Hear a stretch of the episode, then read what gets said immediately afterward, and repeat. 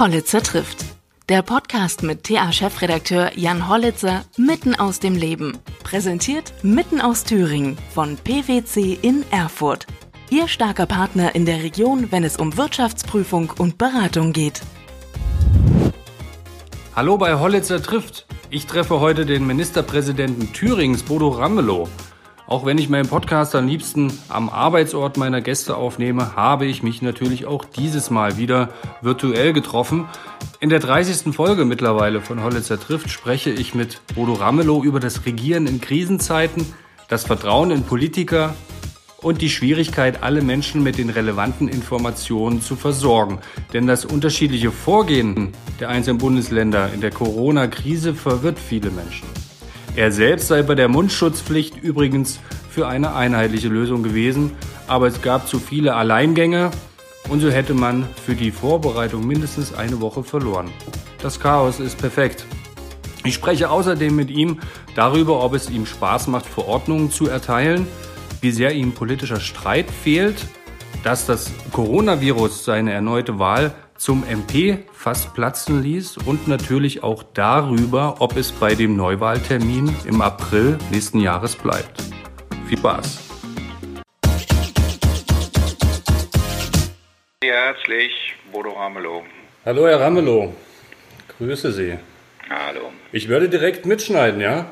So ist es. Wunderbar. Wo erwische ich Sie denn gerade? In Zeiten, An meinem Arbeitsplatz in der Staatskanzlei. In Zeiten von Homeoffice und wir, mobilen nee, Arbeiten? Wir haben heute Morgen um 8 Uhr eine Kabinettssitzung gehabt, weil wir ähm, von gestern auf heute noch ein paar Sachen klären mussten zu Demonstrationsrecht und zu Gottesdiensten, also Religionsausübung und Meinungsfreiheit. Die sind ja nun wirklich ein hohes Gut in der Verfassung. Und wir haben heute Morgen dann entschieden, dass wir nicht erst am 3. Mai mit äh, den Regelungen zum, äh, zur Religionsausübung und äh, zur Regelung, wie man Demonstrationen anmelden und auch durchführen kann, dass wir nicht bis 3. Mai warten, sondern ab morgen werden die veränderten Regeln für alle gelten, sodass die Ordnungsämter wissen, wie sie damit umgehen können und die Kirchen sich dann tatsächlich auch wieder zu einem einem Form von Gottesdiensten aufmachen können, bei dem sie sich vorsichtig an das Geschehen rantasten. Alles steht unter der Maßgabe des Infektionsschutzes und die oberste Maßgabe ist, weitere Infektionen zu verhindern. Sind denn die Kirchen und andere Gotteshäuser, sind die in der Lage, auch die Hygienevorschriften so umzusetzen? Ja, es gibt ähm, von den Religionsgemeinschaften klar und äh, detailliert ausgearbeitete Maßnahmepläne. Ich habe das auch vom Zentralrat der Juden, wie Schabbatgottesdienste stattfinden könnten. Wir haben auch von den Muslimen die Dinge, wie man auch im äh, Ramadan das Beten äh, organisieren kann. Das ist alles regelbar, wenn man die Abstände einhält. Ähm, beim Ramadan zum Beispiel nur die, das Iftar-Essen, also das gemeinsame Fastenbrechen, was ja ein Bestandteil sozusagen des kulturellen Lebens ist, das ist nicht genehmigungsfähig. Also beten mit Abstand ja, große Treffen oder große Gemeinsamkeiten derzeit halten wir noch für nicht zulässig. Mhm. Ja gut, was denn, ähm, was also denn, beim was Gottesdienst denn? nur eine Spezialität. Mhm. Die Frage, wie gehen wir mit dem Abendmahl um? Äh, evangelische Kirche, äh, die ja beides hat, äh, den Kelch und ähm, die Hostie, äh, die katholische Kirche, die nur die Hostie hat, oder die orthodoxe Kirche, die das sogenannte Löffelabendmahl kennt. Äh, und da kann ich nur sagen, sich gegenseitig etwas in den Mund zu stecken, was der andere schon im Mund hatte, das geht gar nicht. Und auch die, den Kelch zu reichen geht nicht. Was sagen Sie denn, was sagen Sie denn den Menschen, was sagen Sie denn den Menschen, die, die äh, nicht gläubig sind? Der, bei denen ist ja im Prinzip alles weggefallen. Also Veranstaltungen, wenn man das jetzt mal irgendwie mit runterzählt, äh, Zusammenkünfte, ähm, Gibt es denn für die auch Überlegungen, irgendwie so eine Kompensation zu schaffen oder eine Regelung Richtung Veranstaltungen, Großveranstaltungen? Es geht nicht um Kompensation, sondern es geht erstmal darum, wie wir zu einem Alltag kommen, der mit dem Virus SARS-CoV-2 lernt umzugehen. Und ähm, als wir angefangen haben, die Maßnahmen im Lockdown zu definieren, äh, 16., 17. März, haben viele Menschen noch gar nicht akzeptieren wollen, dass dieser Virus ein ganz hinterhältiges Teilchen ist und eine äh, Wirkung, eine Schockwellenwirkung ausüben kann, wenn man sich nicht damit auseinandersetzt. Und ähm, die, jetzt glaube ich, dass langsam der, äh, der, das Bewusstsein geschärft ist von allen Menschen in unserem Land, dass wir, jetzt wenn ich mal von Thüringen rede, dass wir sogar bis jetzt noch glimpflich davongekommen sind, wenn man es zumindest mal vergleicht mit Spanien, Italien, äh, New York oder Ecuador, um nur mal vier zu nennen, da sind wir ja weit von entfernt. Und da können wir wirklich auch äh, sehr zufrieden sein. Ähm, und deswegen geht es jetzt darum, wenn wir zu Veranstaltungen kommen. Also wir werden ja jetzt eine, also wir werden ja jetzt einiges in Gang setzen. Wir werden die Bibliotheken öffnen, wir werden die Archive öffnen, wir werden die zoologischen Gärten öffnen, aber auch dort wieder nur die Freiluftbereiche. Und äh, wir werden äh, auch an all diesen Stellen wieder dafür sorgen, dass Menschen sich in einer Form auch in, im öffentlichen Raum bewegen können. Wir haben ja in Thüringen zu keinem Zeitpunkt äh, die Menschen gezwungen, zu Hause zu bleiben. Wir haben ja deutlich einen anderen Weg äh, gewählt. Wir haben ja in Thüringen von Anfang an gesagt, wir wollen die Kontaktvermeidung im Vordergrund stehen haben, weil es nützt nichts, einfach die Menschen zu Hause zu binden, wenn sie dann auf die Arbeit gehen und auf der Arbeit im Callcenter mit 100 Leuten sitzen mhm. und sich dann gegenseitig erkranken. Deswegen die Maßnahmen, die wir bisher hatten, Herr Hollitzer, waren Maßnahmen zum gemeinsamen Schärfen des Bewusstseins, an welchen Stellen ist die Ansteckungsgefahr am höchsten. Und wir können sagen, in Teilbereichen ist das schon sehr erfolgreich äh, angenommen worden und in anderen noch nicht ganz so. Äh, deutlich. Und wenn man dann sieht, wie die Unterschiedlichkeit der Infektionszahlen in Thüringen äh, sich darstellen, dann merkt man, dass wir noch ein Stück arbeiten müssen. Und dieses Arbeiten heißt aber nicht, dass man am Ende nicht, also wir haben extra in den Gaststätten, die alle geschlossen sind, äh, aber gesagt, wenn ihr Mittagsessen anbieten wollt, das könnt ihr tun unter Beachtung der Infektionsschutzmaßnahmen. Und ähm, den Zoologischen Garten, der sollte eigentlich nicht geöffnet werden. Wir haben uns in Thüringen entschieden, wir machen es. Wir machen solche Kultureinrichtungen jetzt Stück für Stück auf, um Erfahrungen zu sammeln, wie wir die nächste Etappe machen. Und wir sind im Moment mit den Theatern zum Beispiel im Gespräch, wie überhaupt unter den jetzigen Umständen eine Theatervorstellung sein könnte. Und das wollen wir vorher genau beredet haben, damit das klar ist. Und um es praktisch zu sagen, beim mhm. Friseurhandwerk war es eine intensive Beratung. Das äh, Haare schneiden wird von Leuten immer so leichtfertig gesagt, das ist ja nicht, ist ja nicht anstrengend. Aber die Gefährdung, wenn ein Friseur, eine Friseuse äh, erkrankt wäre und würde das weitertragen, diese Gefährdung ist viel zu hoch. Also gilt auch dort die Vorsicht. Und deswegen Haare schneiden ja, Bart machen nein. Also an den, an den Infektionsstellen Mund, Nase, Augen. Äh, da muss ein Tabubereich sein, der auch zukünftig zu beachten ist. Und das wird bei Kosmetikerinnen und Kosmetikern nochmal deutlich schwieriger. Aber auch mit denen sind wir schon im Gespräch, um sozusagen zu erfahren und miteinander abzustimmen, wie könnte es funktionieren, dass sie auch wieder loslegen. Ja, Sie, Sie sprechen jetzt die einzelnen Bereiche an. Das ist nämlich genau der Punkt. Äh, ich glaube, dass die die Bereitschaft da ist, auch den äh, Verordnungen und den Empfehlungen zu folgen. Andererseits wächst halt der wirtschaftliche Druck in einigen ja, Bereichen enorm. Ne? Keine Frage. Das ist, also, und das ist so, das geht so, ähm, so weit auseinander. Wir bieten ja für Leser täglich so ein, so ein Telefon an, wo sie uns ihre Fragen stellen können, weil wir einfach auf diese ganzen Detailfragen gar nicht selbst kommen würden, die den die die ganzen Menschen beschäftigen. Also wenn Sie jetzt zum Beispiel sagen, ähm, Kosmetik und Friseure, Fußpflege ist zum Beispiel ein Riesenthema für die ältere Bevölkerung. Ne? Ist doch überhaupt keine Frage. Deswegen haben wir am Anfang ja mhm. nur genehmigt, dass die Fußpflegerinnen, die medizinisch notwendig sind, also die verordnet sind, weitergemacht werden müssen. Mhm. Äh, darüber beschweren sich dann die Fußpfleger, die nicht berechtigt sind, also die nur Selbstzahler haben, weil die sind nicht offen. Mhm. Und die Abgrenzung war derjenige, der Fußpflege braucht, also Podologe, der äh, Zuckerkranke, der muss, dessen Fuß muss gemacht werden und äh, zwar zwingend und ältere Menschen, die sich nicht bücken können und sowas. deswegen klären wir das jetzt gerade auch mit denen, weil die Frage. Ich muss jetzt, ich muss jetzt so ein bisschen schmunzeln, weil Sie Ich glaube, dass Sie in äh, einigen Bereichen äh, auch Ihr Wissen noch vertieft haben in den letzten Wochen, oder? Ja, absolut. Ich bin ja nur noch damit beschäftigt. Weil die Frage, den Unterschied zwischen Fußpfleger und Podologe, habe ich jetzt erst gelernt.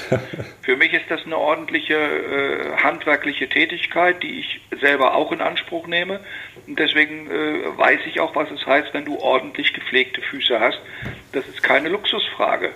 Und äh, deswegen grämt es mich auch, dass wir sagen, die Frage ist nicht an der Stelle, wo am Fuß gearbeitet wird. Das ist nicht die Ansteckungsgefahr. Die Ansteckungsgefahr ist, wenn die Gesichter zu nahe kommen. Mhm. Und das Problem, bis wir in allen Bäckereien klargemacht haben, ihr könnt entweder das die Mund und Nase bedecken oder ihr müsst eine Plastikscheibe dazwischen machen. Der Abstand muss größer werden. Haben wir peinlichst darauf geachtet. Jetzt stellen wir fest, dass ein Teil der Bäckereibeschäftigten äh, nicht darüber nachdenkt. Die haben den Abstand, die haben den Spuckschutz, die haben diese Plastikscheibe davor. Es funktioniert alles. Aber auf einmal haben sie äh, diese dünnen OP-Handschuhe, Desinfektionshandschuhe an und dafür geben sie dir dann die Ware in dein Tütchen rein, die nehmen die äh, nackte Ware, nehmen die in dein Tütchen rein, packen das ein und mit der gleichen Hand, mit dem gleichen Gummihandschuh kassieren sie dich ab. Und das ist falsch. Das geht nicht. Derjenige, der das Geld anfasst, darf nicht derjenige sein, oder die Hand, die das Geld anfasst, darf nicht die Hand sein, die die Ware anfasst. Und darüber muss man sich im Klaren sein. Und das müssen wir mit den Gastronomen auch einüben.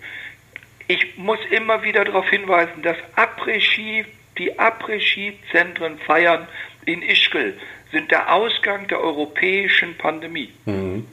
Ein Barmann, der am stärksten äh, infiziert war, ohne es gemerkt zu haben.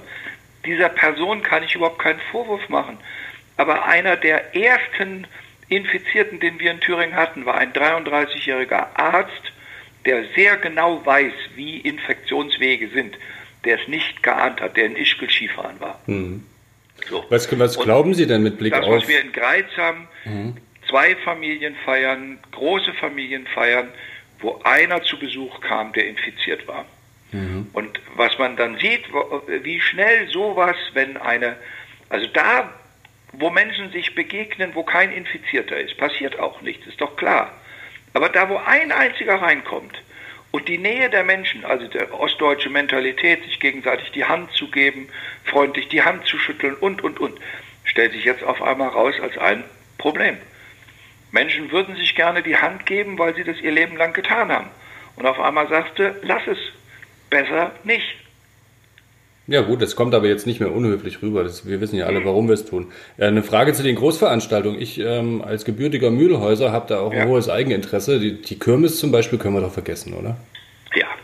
ja, ja. Ich kann mir das im Moment alles nicht vorstellen. Mhm. Die Kirmes in Mühlhausen ist ja kulturtechnisch was ganz Besonderes. Es ist ja ein schützenswertes Kulturgut. Mhm. Weil diese Kirmesgesellschaften und die äh, Kirmesgemeinden. Äh, mhm. Kirmesgemeinden also sowas Besonderes sind. Das ist ja einmalig in Thüringen. Das finde ich ja sehr beeindruckend. Mhm. Ich kenne gute Kirmeskulturen, weil ich ja die Mehrzeit meiner, meiner Lebensjahre auf Dörfern gelebt habe. Da spielt die Kirmes ja eine zentrale Rolle und alle Vereine wirken zur Kirmes mit. Und in Mühlhausen, das ist nun unsere größte Stadtkirmes überhaupt in Thüringen. Und die darunter liegende Kultur ist so wahnsinnig wichtig. Ja. Nur, die auch auf die Einnahmen angewiesen sind. Ne, na, doch klar. Hm. Aber der Rennsteiglaufverein genauso wie die Logisch. Lotto Ladies Tour. Ja. Also ich meine, bei, bei, uns geht im Moment einiges gerade in ein schweres, schweres, äh, einen schweren, schweren Weg. Aber nochmal die Frage, ob man eine Kirmes durchführen könnte, wo man sich gegenseitig nicht berührt, wo man sich gegenseitig auf Abstand hält, das halte ich derzeit nicht für möglich. Spätestens wenn du auf gemeinsame Toilettenanlagen musst, ist die Möglichkeit des, der Infektionswegunterbrechung nicht mehr gegeben. Mhm. Also wenn zu viele Menschen auf zu wenig Sanitäranlagen angewiesen sind. Das, was bei, normalerweise bei einer Kirmes keine Rolle spielt, weil da steht man dann mal schnell hintereinander in der Schlange. Äh, aber in der Schlange stehen, dasselbe Domstufenfestspiele, wir haben mit dem Intendanten geredet, wie, wie er sich vorstellen könnte, wie man eine abgespeckte Version machen könnte. Mhm. Und da sagt er aber auch von sich aus, das Orchester zum Beispiel in diesem Container spielen zu lassen, geht gar nicht, weil der Container ist nicht belüftungsfähig in der Form, wie es notwendig wäre, Menschen, die auf so engem Raum sind. Das, Orchester äh, äh, während äh, der Domstufen sitzt, sitzt, so dicht aufeinander, ähm, dass das gar nicht geht. Mhm. Und selbst wenn wir dazu übergehen, ähm, was Guy Montavon vorschlagen würde, dass man am Eingang Temperaturmessung macht, also äh, auch entsprechend Personal hinstellt, die jeden Menschen, der reinkommt, erstmal Temperatur misst, damit Erkrankte gleich gesagt bekommen, ihr könnt hier nicht rein. Äh, Hände desinfiziert. Also wenn Sie ins Universitätskrankenhaus Jena reingehen, dann erleben Sie mal, wie es sein müsste, wenn man mehrere Menschen aufeinandertreffen lassen wollte. Da wird es nämlich eisern mittlerweile durchgehalten. Glauben Sie, dass das ein Dauerzustand in abgeschwächter Form sein wird, an dem Nein, wir uns gewohnt, ich glaube gewöhnen nicht, müssen? Dass es, also ich glaube es nicht und ich hoffe es nicht und ich bete dafür, dass es nicht so bleibt. Äh, die Frage ist nur, wann wir zu Alltagsmethoden kommen, die Corona aushalten und wann wir dann zu einem zu einer medizinischen Strategie kommen, die uns ja im Moment immer noch nicht zur Verfügung steht. Ich glaube und hoffe aber, dass auf der ganzen Welt so viel Forschungskapazität eingesetzt wird, um uns neben der mechanischen Bekämpfung auch die medizinische überhaupt zu ermöglichen. Weil spätestens, wenn wir einen Impfstoff hätten, würde sich sofort unsere Situation verändern. Nicht sofort, aber sie würde uns eine andere Perspektive geben, weil wir dann wüssten, wie wir mit den Impfmethoden hochfahren. Oder wenn wir wüssten, wir hätten ein Medikament, ein wirksames Medikament, das die äh, Lungenzerstörung anhalten würde, aufhalten würde und ähm, das äh, SARS-CoV-2-Virus sozusagen zerlegen würde. Mhm. Impfstoff, Medikament und die dritte Maßgabe, die wir bräuchten, um das Containment zu ändern, eine derart sichere Form von Testen, damit wir tatsächlich das Containment ändern. Also Teste, die wir flächendeckender anwenden, die müssen nur sicher sein, also zu sicheren Ergebnissen führen. Ähm, dann könntest du sagen, wir fangen mal an mit Neustadt am Rennensteig. Die waren äh, unter Quarantäne, mhm. sind sozusagen ein hochproblematischer Ort. Dann würden wir weitergehen parallel nach Greiz. Dann hätten wir schon mal zwei Orte. Möglicherweise Alten- und Pflegeheime, die einen höheren Grad an Infizierung haben. Dort sofort ansetzen und die Testzahlen deutlich systematisch erhöhen und dann dagegen drei oder fünf Orte, die völlig unverdächtig sind. Damit wir wissen, wie hoch ist eigentlich die Herdenimmunität unserer Gesellschaft wirklich. Das heißt, da tasten wir uns doch erst ran. Was meinen Sie denn, das war auch so eine Frage, die wir von unseren Lesern jetzt ab und zu bekommen. Ähm, es wurden ja diese Tests entwickelt, die auch in Jena mit hergestellt werden oder ja. Weimar Jena beteiligt ist. Anti Antikörpertests. Antikörpertests. Ähm, wann sowas in der Breite auch verfügbar wäre. Es ist immer noch eine gewisse Toleranzbreite der Zuverlässigkeit. Mhm. Der, der jetzt entwickelt worden ist, ist schon wesentlich zuverlässiger wie all das, was Sie im Moment im Internet kriegen können. Das Zeug aus dem Internet zu bestellen, ist völlig sinnlos. Mhm. Also ich rate da dringend ab, sich da irgendein Zeug geben zu lassen. Und ähm, der, der jetzt kommt, äh, der muss äh, sozusagen auf Fläche angewendet werden, damit wir, weil der testet nicht, ob jemand erkrankt ist. Der kann nur am Ende uns einen Hinweis geben, ob der Mensch es gehabt haben könnte. Ähm, deswegen ist dieser Antikörpertest eine, eine zweite Basis. Aber das, was wir vorne machen müssen, ist die PCE-Teste, also die, die, die Teste, ob du das Virus trägst. Und da ist das Problem, dass das Virus selber nur zuverlässig gemessen werden kann, wenn es schon angefangen hat, nicht nur die Infektion zu zeigen, sondern schon angefangen hat, sich zu vermehren. Weil ähm, der erste Vermehrungseffekt ist der, der sicher äh, zu der äh, positiven Testung führt. Wir haben einen Patienten gehabt in einer, in einer Klinik, der ist eingeliefert worden unter allen klinischen Sicherheitsstandards, die man kennt. Äh, der hatte kaputten Fuß und äh, ist äh, Abstrich gemacht worden, weil alle, die mittlerweile in die Klinik kommen, kriegen Abstriche. Ähm, der war äh, negativ, ganz normal ins Krankenhaus eingeschleust worden, da wo er hingehört mit seinem kaputten Fuß. Äh, am Ende äh, hat er eine Woche später auf einmal Lungenausfall gekriegt und äh, äh, Abstrich gemacht, positiv. Also der, die Infektion ist nicht festgestellt worden beim ersten Abstrich. Das ist die Risikobandbreite, die bleibt. Und 19 Patienten waren erkrankt, also infiziert. Mhm. Und jetzt muss man in diese Bereiche reingehen und die alle nachtesten. Und deswegen haben wir dem Universitätskrankenhaus Jena äh, viel, viel Geld gegeben, äh, ganz schnell eine, eine, Testanlage, eine vollmechanische ähm, Testanlage, die diese Woche noch an Start geht, die sozusagen die Testkapazitäten drastisch erhöht. Und dann wollen wir mithilfe auch der Wissenschaftler des Universitätskrankenhauses Jena diese wissenschaftliche Begleitung massiv hochfahren. Deswegen lassen wir uns auch im Kabinett von mehreren Wissenschaftlern aus der Praxis beraten. Und das sind nicht nur Virologen, sondern wir lassen uns auch von äh, Wissenschaftlern beraten, die sich mit reiner Krankenhausplanung beschäftigen oder eben die sich mit Pandemie. Frau Dr. Dr. Dickmann ist keine Virologin, aber sie ist jemand, die in mehreren Pandemien geforscht hat, unter anderem auch in der äh, Ebola-Pandemie. Mhm. Wer ist denn Ihr Lieblingsvirologe? Wenn, Sie, also wenn man die öffentliche Debatte gerade so verfolgt, ist ja. Ja, das Problem ist, da antworten auch manchmal Leute auf etwas, was gar nicht gesagt worden ist. Und dann streiten sie sich über etwas, was gar nicht im Raum steht. Und das versteht das Publikum am Ende gar nicht. Und Herr Hollitzer, es ist natürlich auch Journalismus unter Corona-Bedingungen. Die Talkshows sind nur noch so, die Sondersendungen sind nur noch so. Ja. Jeder braucht irgendeinen, der sich hinsetzt und am liebsten muss einer sein, der eben auch mal dagegen ist. Ähm, das Na, fällt, das fällt kommt mir drauf, schwer, damit umzugehen, weil das ich kommt gerne drauf, darüber aber reden, was ich mache. Ist richtig, aber es kommt immer drauf an, was man für ein journalistisches Format auch wählt, ob man sich für eine Information, ähm, auf sich richtig klare Fakteninformationen auf die Fahnen schreibt oder ob man auch ein bisschen äh, bunter sein will oder pieksen will. Ne? Aber ja, nochmal zu der Frage. Bunter kann man ja sein, nur dann darf man sich nicht wundern, wenn man piekst. Wenn man dann am Ende Leute hat wie den Wodrak, die dann auf einmal durchs Netz geistern als die großen Heilsbringer. Naja, das ist ja wirklich okay. Naja, mhm. es sind erwachsene Menschen, die mich damit konfrontieren und Uns sagen, auch. der hat es doch gesagt. Ja. Oder jetzt aktuell wieder sehr beliebt, das ist der Pathologe aus Hamburg. Der sagt, ich habe 100 Leichen, äh, mhm. also 100 äh, Körper von Verstorbenen untersucht und es waren alles über 80-Jährige. Mhm. Wo ich sage, das stimmt, das bestreitet doch überhaupt niemand.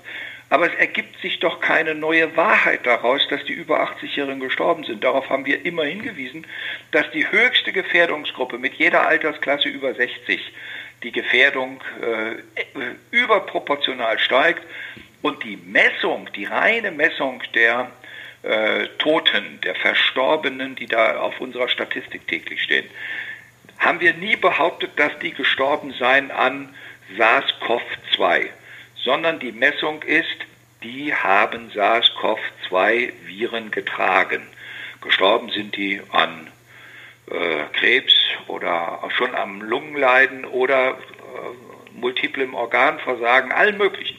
Keiner hat behauptet, dass die 63, die bei uns heute auf dem Ticket stehen, dass die 63 an SARS-CoV-2 oder durch SARS-CoV-2 verstorben seien. Aber genauso wie sie gemessen werden, werden alle anderen Virusinfektionen auch gemessen. Es wird nur gemessen, diejenigen, die infiziert sind, diejenigen, die gestorben sind, weil die sind von den Infizierten auch wieder abzuziehen. Deswegen wird die Anzahl der Verstorbenen mit dem Virus auch gezählt. Und wir fangen jetzt an, deutschlandweit die Genesenen mit in die Zählung als formelle Form aufzunehmen weil das ist bisher nur sehr sporadisch erfolgt. Ich glaube, das ist auch ganz wichtig, dass wir den Leuten erklären, wie gezählt wird. Denn das eine sind die Statistiken, das andere ist die ethische Debatte natürlich. Ich ja, habe das vor ein paar Wochen schon mal thematisiert. Diese Diskussion, Diskussion alt gegen jung, äh, wenn wir das gegeneinander aufwiegen und dafür den wirtschaftlichen Kollaps in Kauf nehmen, sind wir natürlich in einer ganz schwierigen gesellschaftlichen Debatte sofort. Ja, und ähm, also der Kollege, der Hamburger, der hat ja gesagt, die, ähm, die hatten Vorerkrankungen oder zum Teil auch Vorerkrankungen, äh, die noch nicht erkannt wurden und äh, wären sowieso gestorben. Und das ist schon ein harter, äh, harter Ausspruch. Ne? Also ich aber hatte, sterben tun wir alle, egal ob wir jung oder alt sind. ja, ist, aber die Risikogruppe sagt ja dann, ähm, ja. ich hätte vielleicht noch zwei, drei Jahre länger und die möchte ich gerne haben. Naja, ich will Ihnen mal sagen, wo für uns diese Frage eine sehr praktische ist und eine, die mir unter die Haut geht. Das ist die Frage, wenn wir die Schulen wieder aufmachen und wir absehen können, dass nach der normalen Klassifizierung alle über 60, also 60 plus, Lehrerinnen und Lehrer schon Risikogruppe sind. Das sind 18,8 Prozent aller Lehrerinnen und Lehrer. Dann Raucher, Risikogruppe. Dann Bluthochdruck, Risikogruppe, dann schwangere Risikogruppe und dann die ganz klassischen Erkrankungen wie Krebs oder Lungenleiden. Das Wenn heißt, alle das heißt, addiere, ich muss mal ganz kurz, 25 ganz kurze Zwischenfrage nur. Das heißt, diese, äh, das wurde nämlich heute an mich herangetragen, Raucher gehören zur Risikogruppe und dürfen deshalb nicht unterrichten. Ist Das das? ist äh, eine Definition, wie sie uns vorgestellt worden ist. Aha. Ja, da könnte man natürlich Weil- sagen, dass die, die gesund leben, werden jetzt ähm, bestraft. Das kann man, die Schlussfolgerung kann man ziehen, wie man will. Die Frage ist, ist eine Raucherlunge angegriffen, ja oder nein? Aber warum sind denn auf allen Zigarettenpackungen diese komischen Bilder drauf?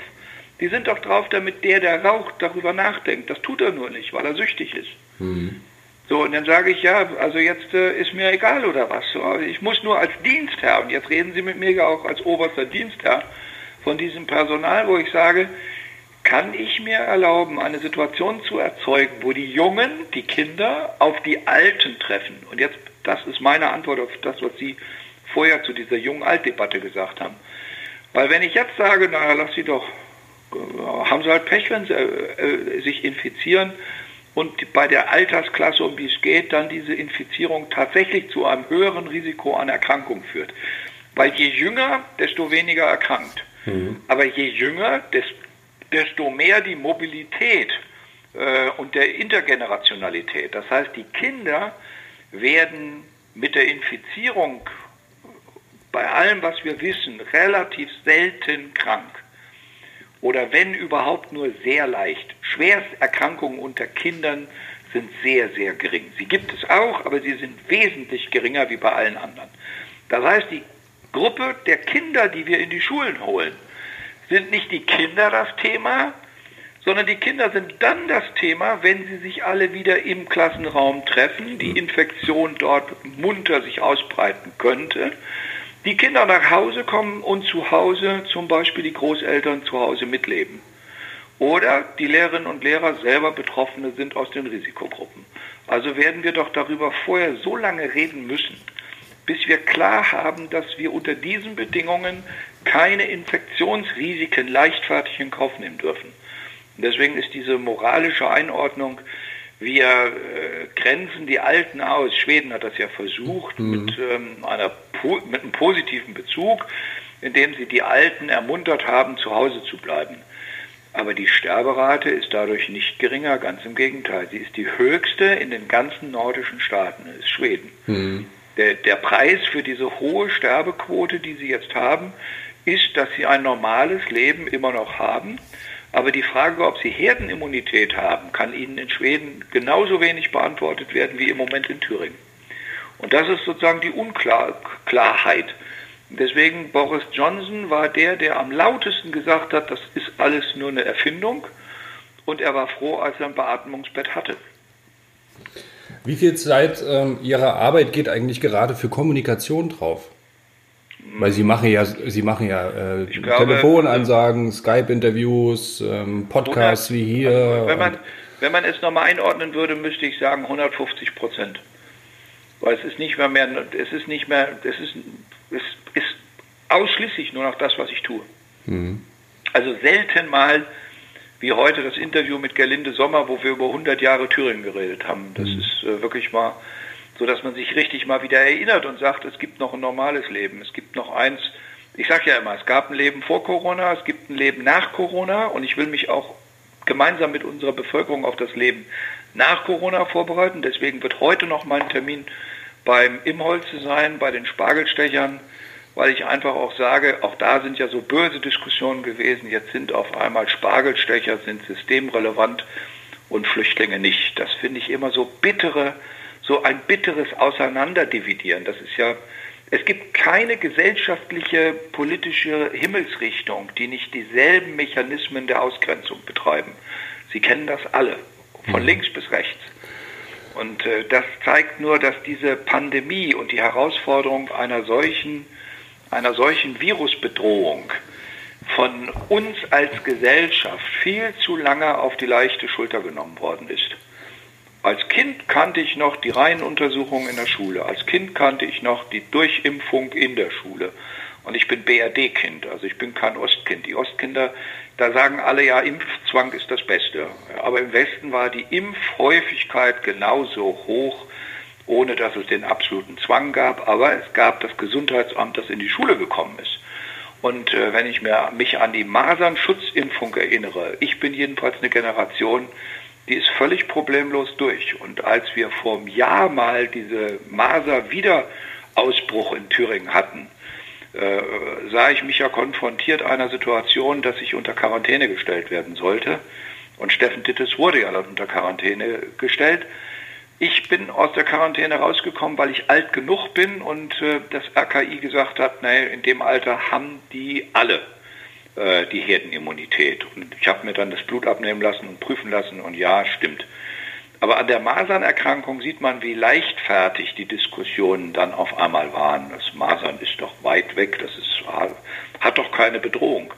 Und was eine Virusbedrohung wirklich ausmacht, um es mal ganz praktisch zu sagen, weil das verstehen viele Menschen ja gar nicht, ähm, dass wir, ich bin ja gelernter Weinbauer, um jetzt was ganz Praktisches zu sagen, dass es in ganz Europa keine natürlichen europäischen Weinreben, Weinstöcke mehr gibt, haben wir der Reblaus zu verdanken. Die Reblaus ist vor 100 Jahren gekommen aus Amerika als äh, Neozon und hat die gesamten Weinberge in ganz Europa zerstört. Deswegen ist das, was wir heute als Weinberge haben, sind alles gefropfte Weinstöcke. Unterholz ist amerikanisches Holz, das ist resistent gegen Rebstöcke und obendrauf kommt erst der Riesling. Da sieht man, was so ein kleines Vieh an Katastrophen auslöst. Nur in dem Fall waren es die Weinbauern, die hops gegangen sind äh, und die Weinberge, die hops gegangen sind, aber nicht die Menschen. Aber die Form was es macht, wenn etwas Fremdes reinkommt, ist bei den Menschen eben nicht anders. Bei Masern ist es lange her und solche Sachen wie Lepra können wir uns schon gar nicht mehr vorstellen, obwohl sie letztlich immer noch nicht ausgeräumt ist. Und die letzten großen Katastrophen, die wir spüren konnten, hießen Ebola und SARS. Ähm, und äh, aus dem SARS-Desaster hat Taiwan eigene Schritte gemacht. Und deswegen bleibt für mich immer die Geschichte, alle in der modernen Welt sagen, wir müssen unsere Netze vor Viren schützen. Und dann reden wir von Datennetzen. Da kennen wir das Wort Virus. Und da geben wir viel Geld aus, um unsere Netze vor Virus zu schützen. Aber wie wir uns Menschen vor Virus schützen, haben wir lange verlernt. Ich will nochmal auf die Kommunikation zurückkommen. Sie kommunizieren viel, müssen Sie, glaube ich, auch. Und haben Sie den Eindruck, dass Sie immer alle erreichen, weil wir jetzt zum Beispiel mit der äh, Mundbedeckungspflicht, will ich jetzt mal sagen, nicht Maskenpflicht ab Freitag, ja, ja. erreichen uns immer noch äh, viele Fragen von äh, Menschen, die fragen, wo kriegen Sie denn jetzt Ihre Masken her? Dabei reicht ja auch ein Schal oder irgendetwas anderes. Glauben Sie, dass Sie alle immer auch zu 100 Prozent erreichen? Nö. Es ist auch so, bei dem Thema, was Sie gerade ansprechen, hätte ich mir gewünscht, dass die Videoschaltkonferenz mit der Kanzlerin das letzten Mittwoch entschieden hätte. Dann hätten wir eine Woche mehr gehabt, um das in Ruhe mit der Bevölkerung deutschlandweit zu erörtern. Und ich weiß, dass die Kollegin Manuela Schwesig in der Videoschalte gekämpft hat für eine gemeinsame Verabredung, dass alle Bundesländer gemeinsam am gleichen Tag anfangen, eine Mundbedeckung äh, vorzuschreiben, wenigstens im öffentlichen Raum und es zu verkoppeln mit der Öffnung von Einzelhandelsgeschäften, weil die Angst besteht, dass wenn die Einzelhandelsgeschäfte öffnen, viel zu viele Menschen gleichzeitig auf zu engem Raum zusammenkommen. Deswegen die Mundbedeckungspflicht. Und wir haben eine Woche verloren, indem wir am Ende der Videokonferenz gesagt haben, nee, wir machen es nur als dringende Empfehlung. Ich habe das dann auch noch tagelang vertreten, weil ich ja solidarisch mit meinen Kollegen sein wollte. Ich war inhaltlich die ganze Zeit schon auf der Seite von Manuela Schwesig, beziehungsweise bei uns ist es Professor Zastro, unser Hygienepapst, der das immer wieder wiederholt hat, hat gesagt, äh, ich kenne alle Bedenken vom RKI, aber als Krankenhaushygieniker sage ich euch, es ist besser, wenn in der Öffentlichkeit alle den Mund bedecken. Wenn sich nämlich jeder selber den Mund bedeckt, schützt er immer den Gegenüber. Das heißt, mein Schutz ist der Schutz, den mir mein Gegenüber gewährt. Und wenn wir das alle verstehen, dann reicht auch der Schal oder dann reicht auch ein Tuch. Ähm, es muss keine, schon gar keine gekaufte Maske sein und es muss auch um Gottes Willen keine medizinische sein. Die soll es auch gar nicht sein. Mhm. Was man momentan äh, merkt bei diesem Thema ist eine ziemlich, ziemliche ähm, Einhelligkeit. Also dass ähm, das Verständnis überall da ist, dass diese Maßnahmen richtig sind. Fehlt Ihnen so ein bisschen der politische Streit momentan? Das Problem ist, dass der politische Streit in diesen Fragen völlig deplatziert ist. Weil dieses Dann zu anderen Themen? Ist, ja, aber zu anderen Themen, äh, da sind wir ja gar nicht dabei. Also natürlich, also wissen Sie, ich habe ja, ich habe mich jetzt zwingen müssen, dass wir normale Routine einhalten. Also ich will wissen, wo stehen wir gerade in der Baustelle Oberhof? Wie sind die Ansiedlungsstrategien rund um den Erfurter Hauptbahnhof? Wie sind die Ansiedlungsstrategien, die wir gerade mit überregionalen äh, Playern haben? Wie geht es weiter mit der CATL? Äh, Initiative am Erfurter Kreuz und wie entwickeln wir rund ums Erfurter Kreuz die Verkehrswege neu, weil die sind völlig überlastet, da muss jetzt viel mehr passieren. Das sind Dinge, die kommen wirklich viel zu selten dazwischen. Und ähm, darüber einen kulturvollen Debatten, eine Debattenauseinandersetzung wäre doch gar nicht schlecht. Auch über die Frage, ich würde gerne mal eine politische Diskussion derzeit führen mit denen, die immer gesagt haben, die Krankenhausbetten müssen drastisch reduziert werden. Mhm. Also die Leopoldina hat noch vor kurzem gesagt, ein Drittel der Krankenhausbetten kann weg. Mhm.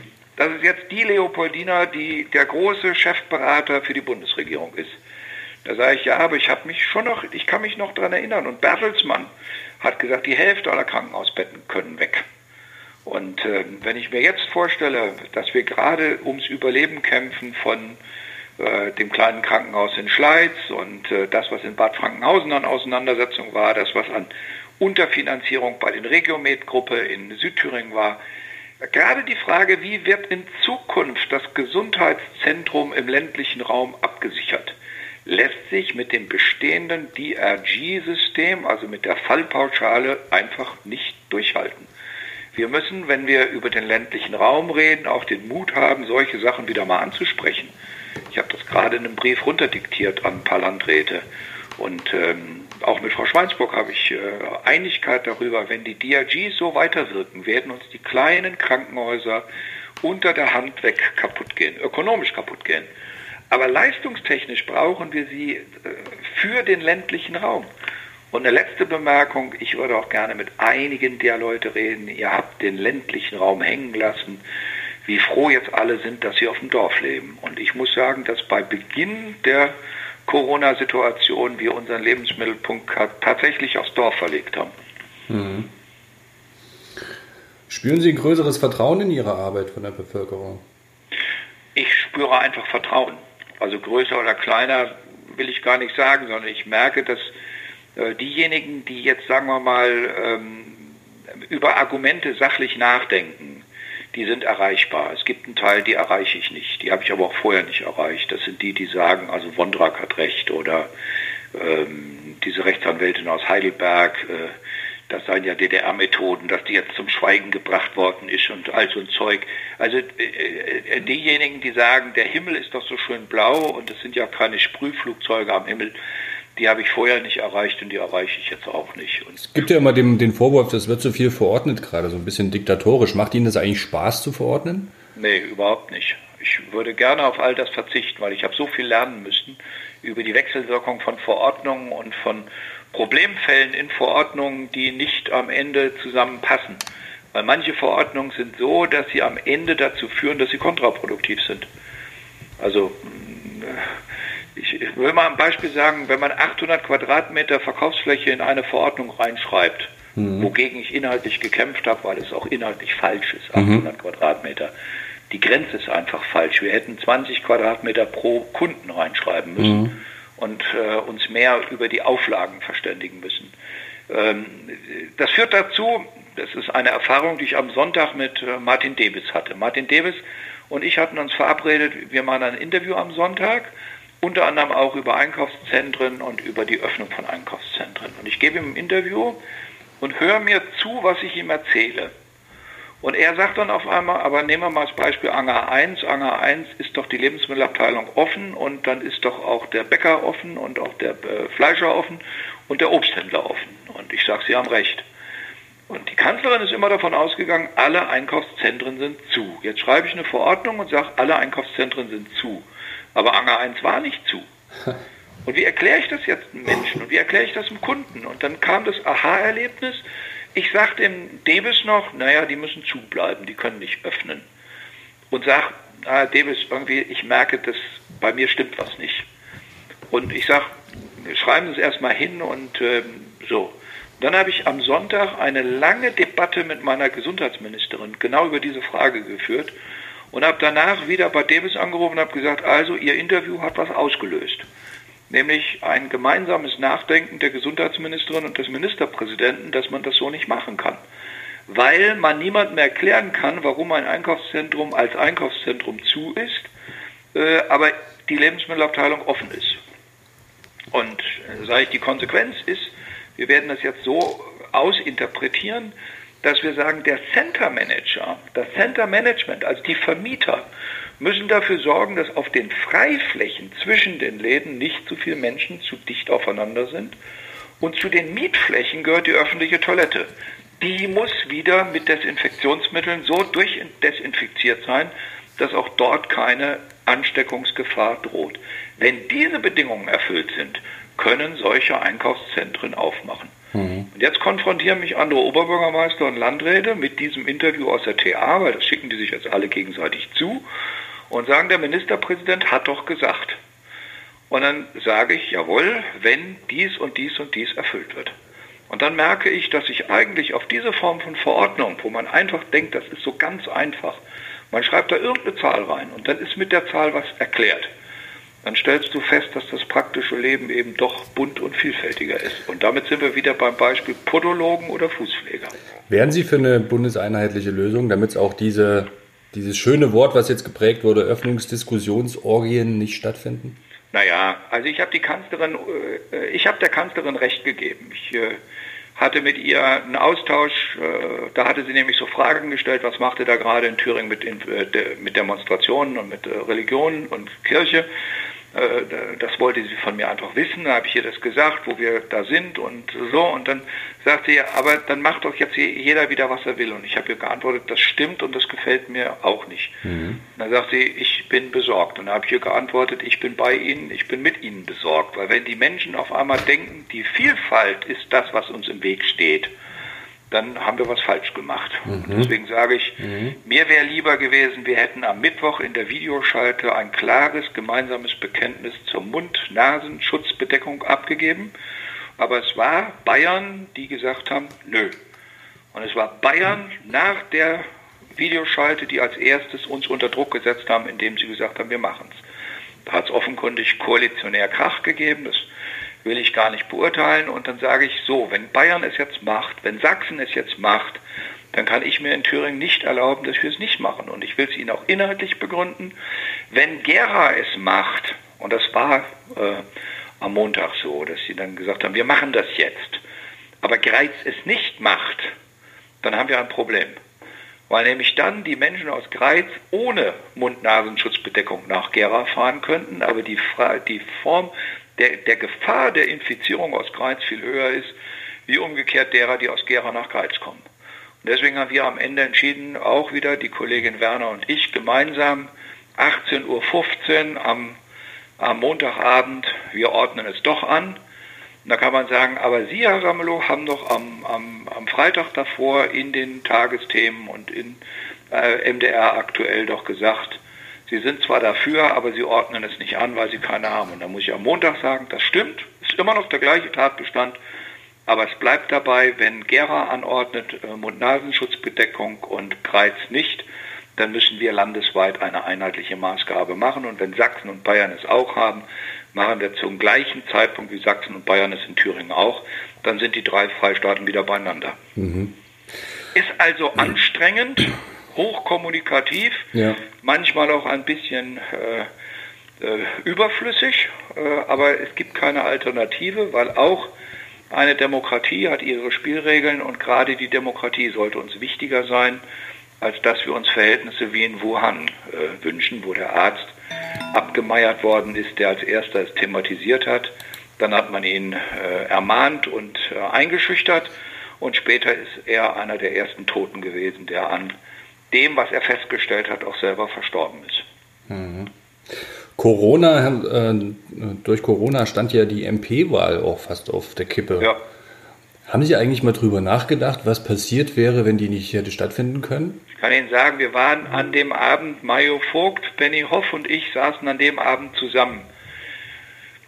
Und warteten und starrten. Jeder hatte sein Handy vor sich liegen und jeder starrte darauf, wann die Meldung von Volker Emde kommt, ob positiv oder negativ. Ja. Und als dann äh, Vogt der Erste war, bei dem das Handy geklingelt hat und bei mir der Zweite, äh, Vogt hatte Emde dran und ich hatte die Gesundheitsministerin dran und dann hätten sie aber ganze Steinbrüche hören können, die von Herzen gefallen sind. Also ich möchte mir lieber die andere, das andere Szenario gar nicht vorstellen und ich darf auch ganz ehrlich sagen, ich kann mich fast nicht mehr erinnern, wie die Tage davor waren. Ich will darauf hinaus, wie würde das Krisenmanagement ablaufen, wenn dieser MP-Wahl nicht stattgefunden hätte? Ich kann Ihnen sagen, dass das Erste, was ich gemacht habe, war ein Treffen mit ähm, äh, dem Herrn ähm, Kemmerich. Ähm, Jetzt haben Sie aber bewusst lange überlegt, oder? Nein, nein, nein.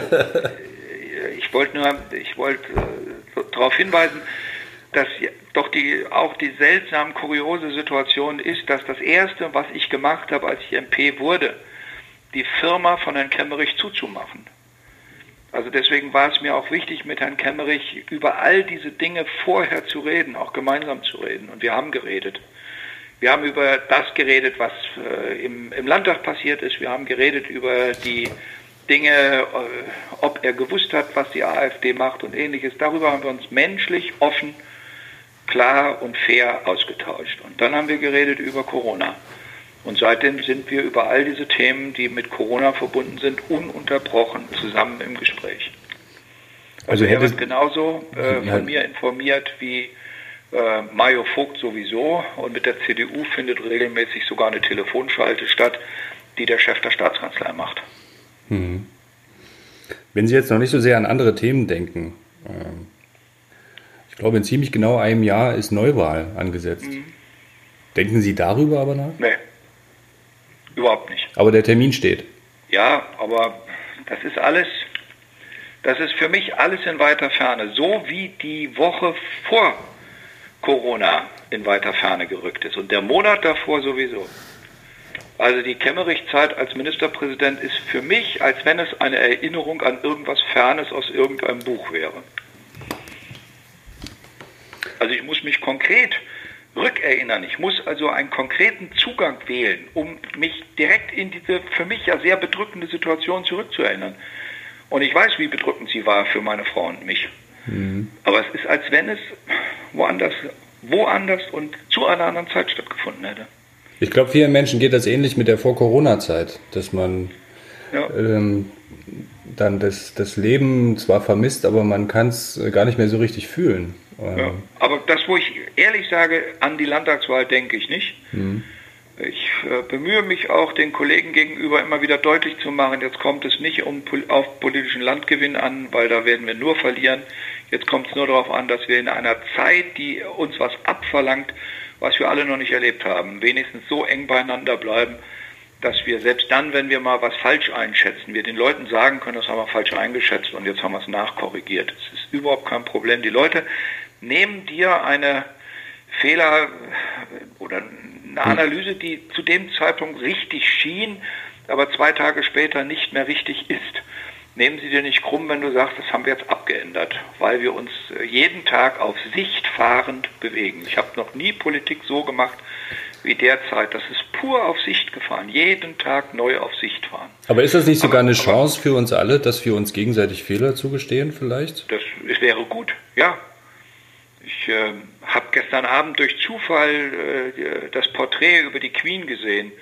Äh, da gibt es so einen Satz in diesem Porträt, dass der, eine Queen niemals ihre emotionale Lage sagen darf und nie zeigen darf. Und dann mhm. haben sie das gezeigt, so die Etappen 92, 93, wie dieses Königshaus, das englische Königshaus, vor der Vollkatastrophe stand und ähm, all diese ganzen Katastrophen dann passiert sind. Und äh, da habe ich gedacht, interessant, wenn du dein Leben lang, also es ist ja die älteste, längst gedienteste Königin, die es jemals auf der Welt gab, und wenn du dann dein Leben lang keinerlei Emotionen zeigen sollst, aber mhm. immer repräsentabel sein musst, das äh, halte ich für, ein, für eine übermenschliche Leistung. Also dafür kann man die Queen bewundern, aber ich habe, möchte mir daran kein äh, Beispiel nehmen.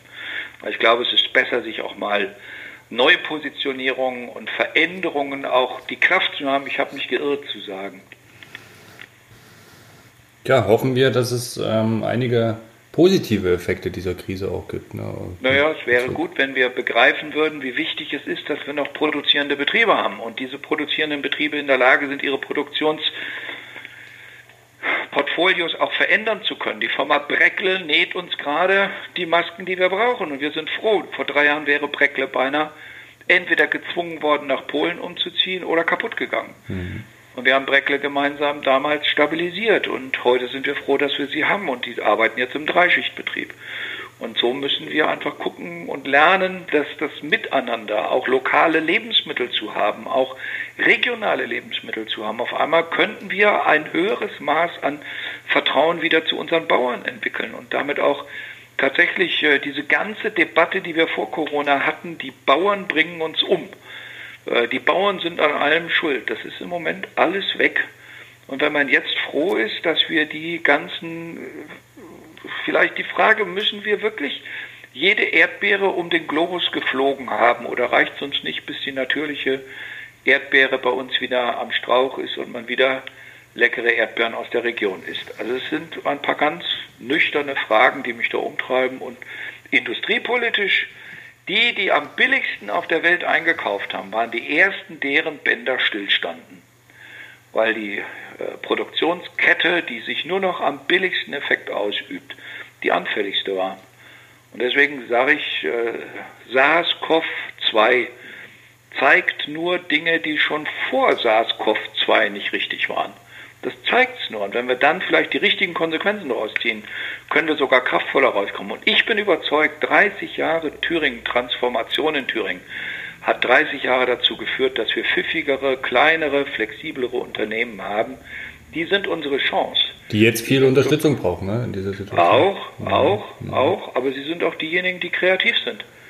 Und ich sage mal, mit denen zusammen dann auch kraftvoll nach äh, äh, Covid-19 wieder ins Geschäft einzusteigen. Also dann, wenn es anfängt, sich wieder mehr zu bewegen. Und deswegen wollen wir auch darauf setzen, dass in den Regionen möglichst schnell Dinge platziert werden, die zu Nachfrage führen. Äh, und deswegen achten wir auch darauf, dass die Bauhandwerker und die Handwerker im Moment nicht blockiert werden. Dass wir uns eher darum kümmern, wie sie Infektionen vermeiden, aber nicht, wie wir sie selber vermeiden. Mhm. Herr Ramelow, ich äh, danke Ihnen vielmals, dass Sie Zeit genommen haben. Gerne. Sie sind ähm, der 30. Gast in meinem Podcast Hollitzer trifft. Freut mich. Im 30. Jahr des genau. Freistaates Thüringen als 30. Gast im Podcast kann ich mich nur herzlich bedanken für die Zeit, die Sie mir gegeben haben. Vielen Dank. Gerne. bis bald. Tschüss. Bleiben Sie gesund. Ebenso.